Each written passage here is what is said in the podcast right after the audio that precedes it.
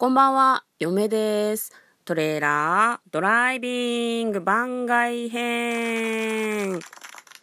はい、始まりました。トレーラードライビング番外編。この番組は映画の予告編を見た嫁と婿の夫婦が内容を妄想していろいろお話ししていく番組となっております。運転中にお送りしているので安全運転でお願いします。今日はですね、えー、何曜日ですか？日曜日ということで、あれですね、今週の振り返りプラス、えー、来週の予定を確認するという回をやっていきたいなというふうに思っております。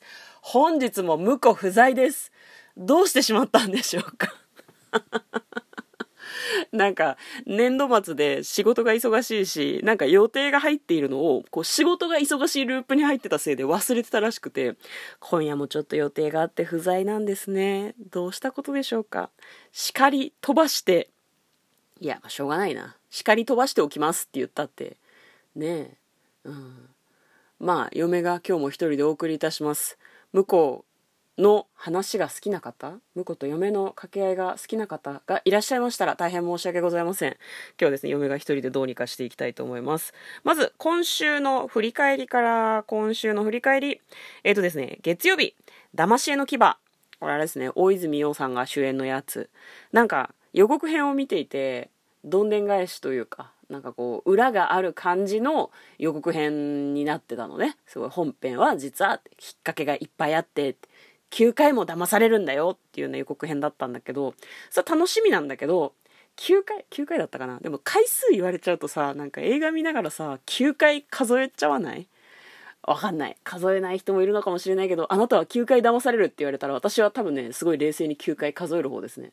今5回目だと思うけど合ってんのかなってあと4回は騙されるってことだよね。なるほど、なるほど。って、なんかこう、邪念が入った状態で映画見なきゃいけなくなっちゃうから、あんまり、まあ、これはね、私の性格的な、えー、性格的なこう 私が抱えている問題っていうとなんか大きいことみたいだけどさ。なので、まあ別にいいんですけど、今週はね、騙し絵の規模はちょっと見に行きたかったですね。え、火曜日、モンスターハンターをドラえもんベースで妄想。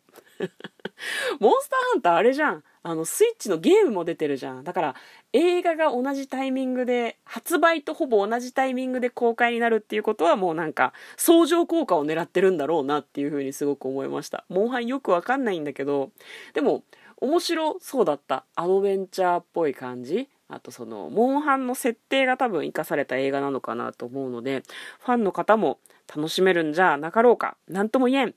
えー、水曜日番外編人生の分岐点のプラン B のことを忘れがち。私が一人で配信した回になっておりますね。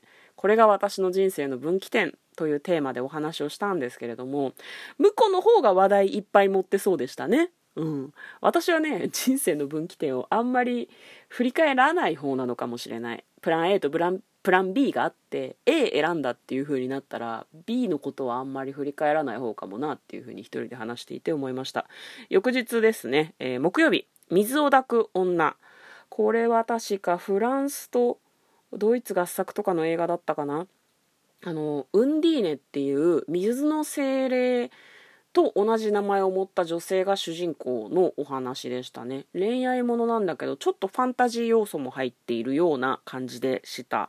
冒頭の部分で前日の人生の分岐点について向こうに聞いてみたので向こうがその自分の人生の分岐点について話しているので興味がある方は「水を抱く女」がタイトルになってる回を聞くと冒頭で向こうがその話してるのが聞けます。興味がある方は、えー、次、えー、木曜日。ネットフリックス、ごめんなさい、金曜日だね。金曜日、ネットフリックス作品のマイリストを雑多に紹介。この日もですね、婿がいなくてですね、嫁が一人でネットフリックスの私のマイリストを公開するねっていうのを やっていました。そう、私最近の映画だとシン・ゴジラが一番好きかもしれないですね。なんか繰り返し見ちゃう作品。すごく前のやつだとアメリが好き。あと、なんでしょうね。マイリストには入れてないけど、あれ、南極料理人とカモメ食堂も好き。食べ物が出てくる映画が好きなので。で、昨日土曜日、ゾンビ津波、ね、ゾン、ゾンビ津波、ゾンビ津波っていう風に。何にも、何にも笑うところじゃないんだけど、もうその、そのシーンですごい笑ってしまって、うん、なんかね、ゾンビ津波の話は面白く、お二人とも楽しく妄想できたかなというふうに思うので、よければ昨日の回を聞いていただきたいなというふうに思っております。今週の振り返りはここまででございます。で来週の妄想する映画なんですけれども、向こうがね、あの、毎回向こうが一応プランを考えるんですよね。来週妄想する映画の。今回はですね、不在なので、プランも立ってないんですね。ちょっと嫁が、嫁がちょっと考えるかね。ホムンクルス2021年4月2日公開。あれですね、綾野剛さんが主演ですね。ホムンクルスってあれだよね、もともと漫画じゃなかったっけ？なんか、片目で街中を見ると、ホムンクルス、なんか、霊みたいなのが見えるようになるんだよね。霊じゃないんだけど、なんか、なかなかこう人間の汚い部分とかを描いたような漫画だった気がするのでちょっとこの作品気になりますね。場合によってはちょっとグロいかもしれないですがあそうね PG12PG12 PG か。まあまあまあまあまあっていう感じですかね。でもホムンクルスはね私ストーリー知ってんだよね漫画読んじゃったから。あと何でしょう。ゾッキ竹中直人さん山田孝之さん斎藤匠が3人で共同監督を務めたゾッキ A、ゾッキ B を実写映画化したヒューマンコメディへえ。30本の短編が収録された原作コミックから複数のエピソードを織り交ぜて構成。面白そうだが、妄想するのは難しそうだな。裏垢。裏垢。あ、え、これ妄想したやつだな、裏垢。もう一回やるってこと？なんかね SNS の裏アカウントを通して出会う男女の姿を通し現代に生きる者が抱える葛藤や欲望を赤裸々に描いた人間ドラマということです。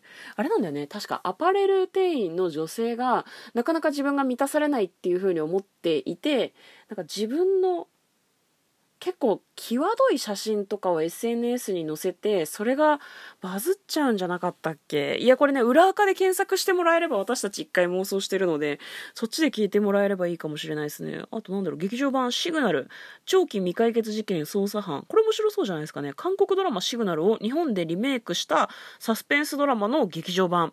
オリジナルは知らないけど面白いんじゃなかろうか。あとなんだろうね。ザ・スイッチ。史上最大の入れ替わり。これも妄想しなかったか？妄想した気がするのは器用な女子高生と連続殺人鬼の体が入れ替わってしまったことから起こる様々な事件を描いた作品。結構あれだね。今週あごめん。ザ・スイッチは今週末じゃなくて来週末だった。ちょっと記憶から消して。あとなんだろう。見学えーと、これは韓国韓国映画ですね。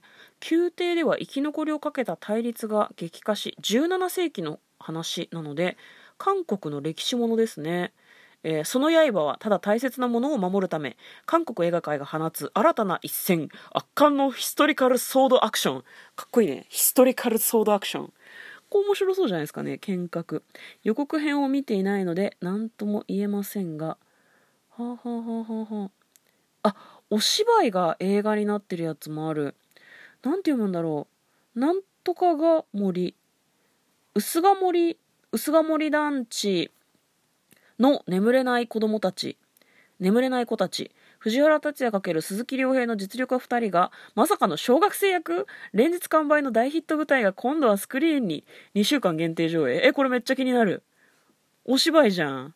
いいなお芝居をね、映画で見るのもなかなかいいんですよね。いや、もちろんね、生の舞台が一番いいはいいんだけど、なんか今、あれじゃないですか、お芝居自体もさ、いろんな試みがあって、ネットで配信されたりとかするけれども、なんか、そもそも、もともとその、劇団新幹線とかがやってる激死にシリーズとかが、嫁と婿は割と好きなので、これ面白いかもしれないですね。